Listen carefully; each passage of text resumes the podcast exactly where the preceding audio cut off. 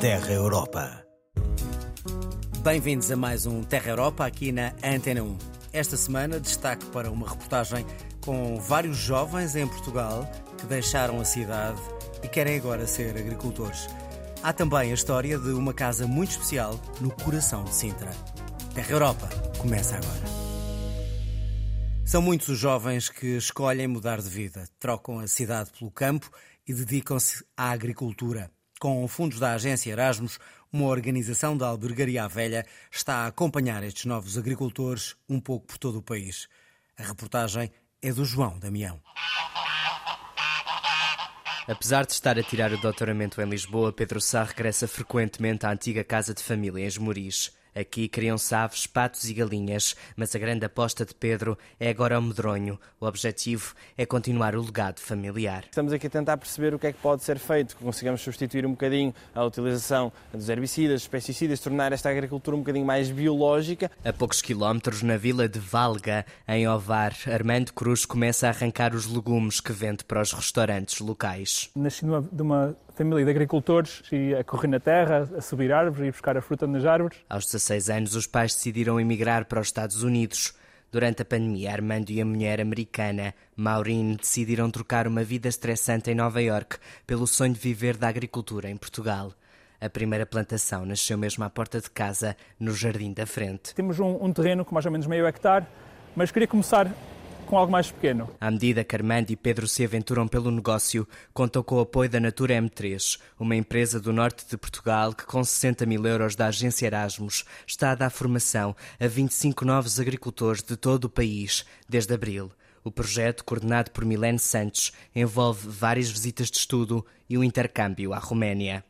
Há muito o conceito de que os projetos Erasmus são apenas para enviar os estudantes do ensino superior ao estrangeiro e esse conceito é muito redutor.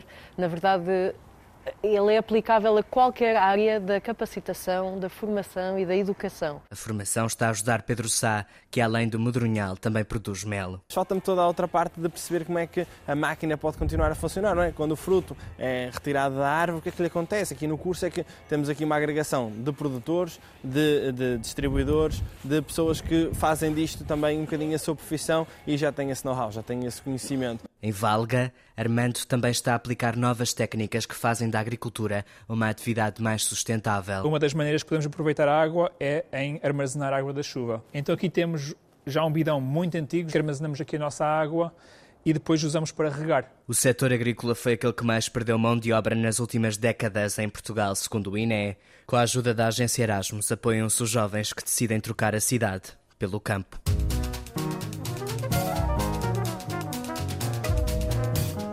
No próximo ano vamos ter eleições europeias, por isso continuamos a desafiar os jovens para nos dizerem o que fariam eles se fossem eleitos eurodeputados. Margarida Rodrigues da Silva, 28 anos, é de Vila Nova de Famalicão. Se fosse eurodeputada por um dia, tinha como prioridade não só ampliar o número de oportunidades para os jovens da União Europeia, mas principalmente democratizá-las para que chegassem a um, a um, público cada vez mais diverso, especialmente do ponto de vista socioeconómico e étnico. Margarida, eh, na verdade, eh, nós todos trabalhamos todos os dias para democratizar as oportunidades. Lídia Pereira, PSD, Partido Popular Europeu. Seja na educação, que é o que eu identifico como um dos pilares essenciais para essa democratização, seja depois no emprego, eh, são duas, dois temas que merecem alguma reflexão e mais alguma dedicação, sobretudo pelos governos nacionais. Temos que ter políticas ativas, reformas estruturais que vão ao encontro de um crescimento económico e que possa, possa ter um impacto uh, nos jovens que lhes permita escolherem onde é que querem trabalhar. Porque, na verdade, a União Europeia tem um dos, uma dessas grandes liberdades, é a nossa liberdade de circulação, mas infelizmente o que acontece com os jovens portugueses é que muitas vezes acabam por sair do país porque a sua única opção é trabalhar no estrangeiro. Em plena Serra de Sintra há um edifício do século XIX que conta a história de amor entre um rei português e uma plebeia. Este património esteve ao abandono durante décadas e foi depois recuperado com o apoio da Noruega, Islândia e Liechtenstein. A reportagem é da Rita Mortim. Em pleno Parque Nacional da Serra de Sintra, há um chalé construído no século XIX à imagem das grandes casas de madeira dos Alpes. O edifício tem apenas dois pisos e uma fachada revestida com detalhes de cortiça. Tudo foi idealizado pelo rei Dom Fernando II e pela segunda mulher, a atriz Elise Ensler, mais tarde Condensa Delda. Eu creio que eles eram almas gêmeas. Ele era, era conhecido por ser o rei artista, não só na prática, mas também apoiar vários artistas. E acho que se encantou com esta mulher que também tinha uma paixão pelas artes, era cantora de ópera, viajada pelo mundo, nós podíamos dizer que era uma mulher emancipada para a sua, para a sua época, não é? A presidente do Parque Natural de Sintra, Sofia Cruz, guia-nos pelos jardins que envolvem o chalé. Um verdadeiro refúgio para o segundo casamento de Dom Fernando, depois da morte da primeira mulher, a rainha Dona Maria II uma memória que é hoje preservada graças à profunda requalificação terminada em 2011 e que contou com um milhão e meio de euros dos EA Grants, um fundo de coesão social da Noruega, Islândia e Liechtenstein. O património esteve ao abandono durante quase todo o século XX e sofreu um grande incêndio em 1999 como lembra a presidente do Parque Natural de Sintra. Perdeu-se quase tudo no incêndio, teve que se fazer muita investigação para recuperar os materiais, implicou na altura a contratação de múltiplos recursos humanos, precisava mesmo desta alavancagem do EE Grants. No interior, o piso térreo tem uma pequena cozinha e uma sala que acolhia as visitas, sobretudo dos vários artistas apoiados pelo casal real, como o pianista Viana da Mota.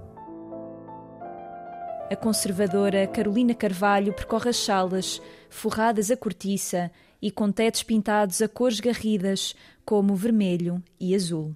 Sabe-se que ele visitou muito o sul de Espanha, portanto a zona de Sevilha, etc., e que se inspirou muito na cultura árabe para construir o Palácio da Pena e decorar o Palácio da Pena, e o chalé não deixa de ser uma dessas uh, influências que ele teve. Mais de uma década depois das obras, o chalé é reconhecido como um dos principais exemplares da arquitetura romântica em Portugal e é uma das principais atrações do Parque Natural da Serra de Sintra.